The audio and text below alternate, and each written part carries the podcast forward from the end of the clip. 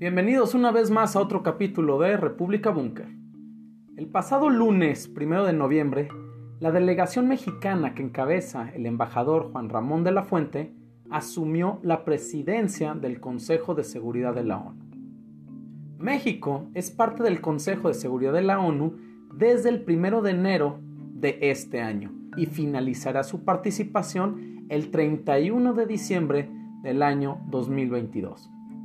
México estará al frente de la presidencia rotativa del Consejo de Seguridad de la ONU, donde buscará impulsar temas de combate a la corrupción y control de armas y tópicos que han dado los mayores dolores de cabeza al actual presidente Andrés Manuel López Obrador.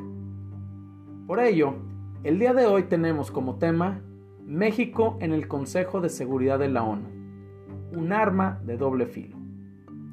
La última participación de México en el Consejo de Seguridad ocurrió hace 10 años, durante el bienio de 2009 y 2010. Bajo la idea de que México debería participar con mayor regularidad en el Consejo de Seguridad, en el año 2004, el gobierno del presidente Vicente Fox presentó la candidatura para este periodo. Lo que se busca, lo que se pretende, bajo la propio discurso y dinámica que tiene el gobierno mexicano es generar un debate sobre la corrupción, la desigualdad, exclusión y los conflictos armados. Estos serán los temas que México pondrá en la agenda durante el mes de noviembre. ¿Sarcasmo? No. ¿Irónico? Sí. Sin duda, en el contexto actual que tiene México, hace preguntarse cuál será el camino que tomará esta presidencia. Para dar un panorama sobre lo que es el Consejo de Seguridad, este es un órgano de la Organización de las Naciones Unidas encargado de mantener la paz y la seguridad internacionales, especialmente en zonas que están en situación de guerra.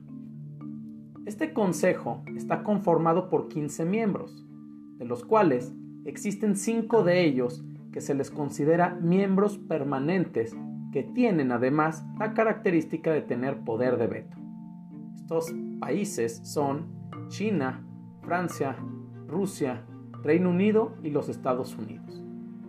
Los otros 10 países restantes tienen el estatus de no permanentes, cinco de los cuales son elegidos cada año por la Asamblea General para cubrir un periodo de dos años. En este grupo es donde se encuentra México, junto a Níger, Túnez, Kenia, Vietnam, India, San Vicente y las Granadinas, Noruega, Irlanda y Estonia. En este consejo, cada miembro tiene un voto. De acuerdo a los estatutos, todos los integrantes de la ONU convienen en aceptar y cumplir las decisiones que se dan dentro del Consejo de Seguridad. Este es el único órgano de las Naciones Unidas cuyas decisiones los países miembros están obligados a cumplir. Cuando se le presenta una controversia al Consejo, la primera medida que toma es generalmente recomendar a las partes que lleguen a un acuerdo por medios pacíficos. Puede imponer embargos o sanciones económicas, o llegar a autorizar el uso de la fuerza para hacer cumplir los mandatos. Con todo esto, la situación que se le presenta a México frente a los ojos de la política internacional es ejemplar. La comunidad internacional pondrá bajo la lupa las acciones que la delegación mexicana lleven a cabo durante esta gestión, la cual puede ser un arma de doble filo frente a la imagen que México muestra al mundo, dado que es uno de los países que ha tenido mayores problemas en materia de seguridad.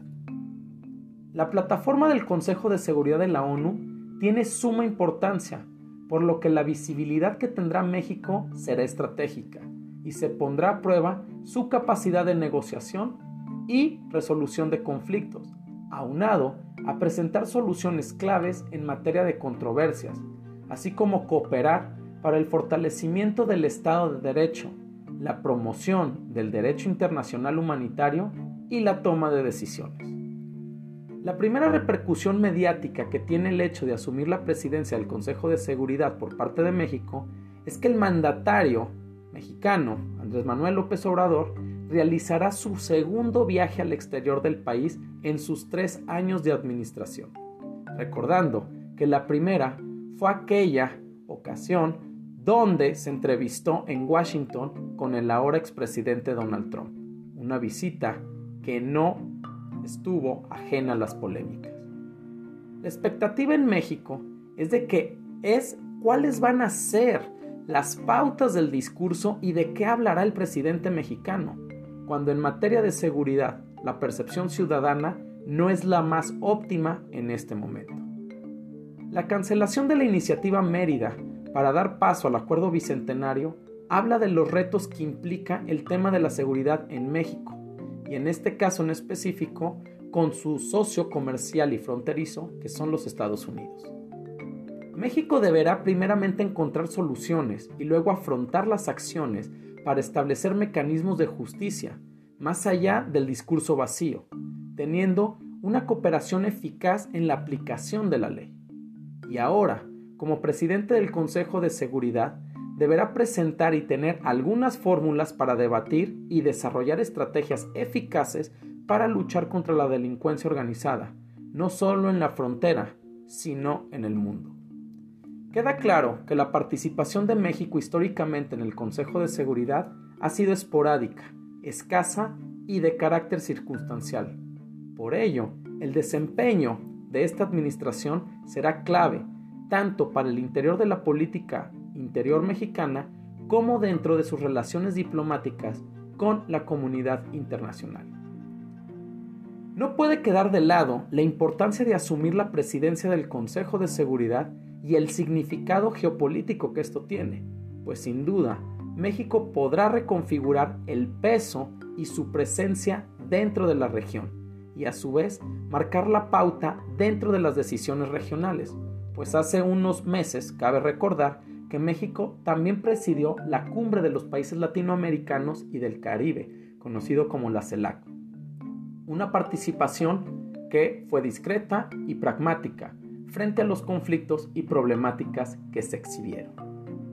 México tendrá que tener en cuenta que como presidente de este Consejo tiene que poner atención en los distintos espacios políticos latinoamericanos, los cuales hoy en día son heterogéneos, se encuentran divididos y fragmentados entre derechas e izquierdas, por lo cual la expectación y el escepticismo serán parte del acontecer de las reuniones y debates del Consejo. Ahora es la oportunidad de oro, tanto para aquellos seguidores del gobierno de López Obrador como para sus contras, para dimensionar el real alcance y límites que tiene la política exterior de México, tanto como potencia regional y cuánto tiene como poder normativo emergente, los cuales son dos temas claves para la geopolítica mexicana. El presidente mexicano tendrá que tener la pauta para marcar el equilibrio entre el peso regional, el liderazgo y las alianzas dentro de la región, catapultando, destruyendo esta como imagen de ser una potencia. Por otro lado, también existe el reto de mirar y persuadir a otras naciones fuera del radar regional mexicano para consagrarse o pasar sin pena ni gloria como autoridad moral en las causas a promover en las diferentes latitudes del planeta.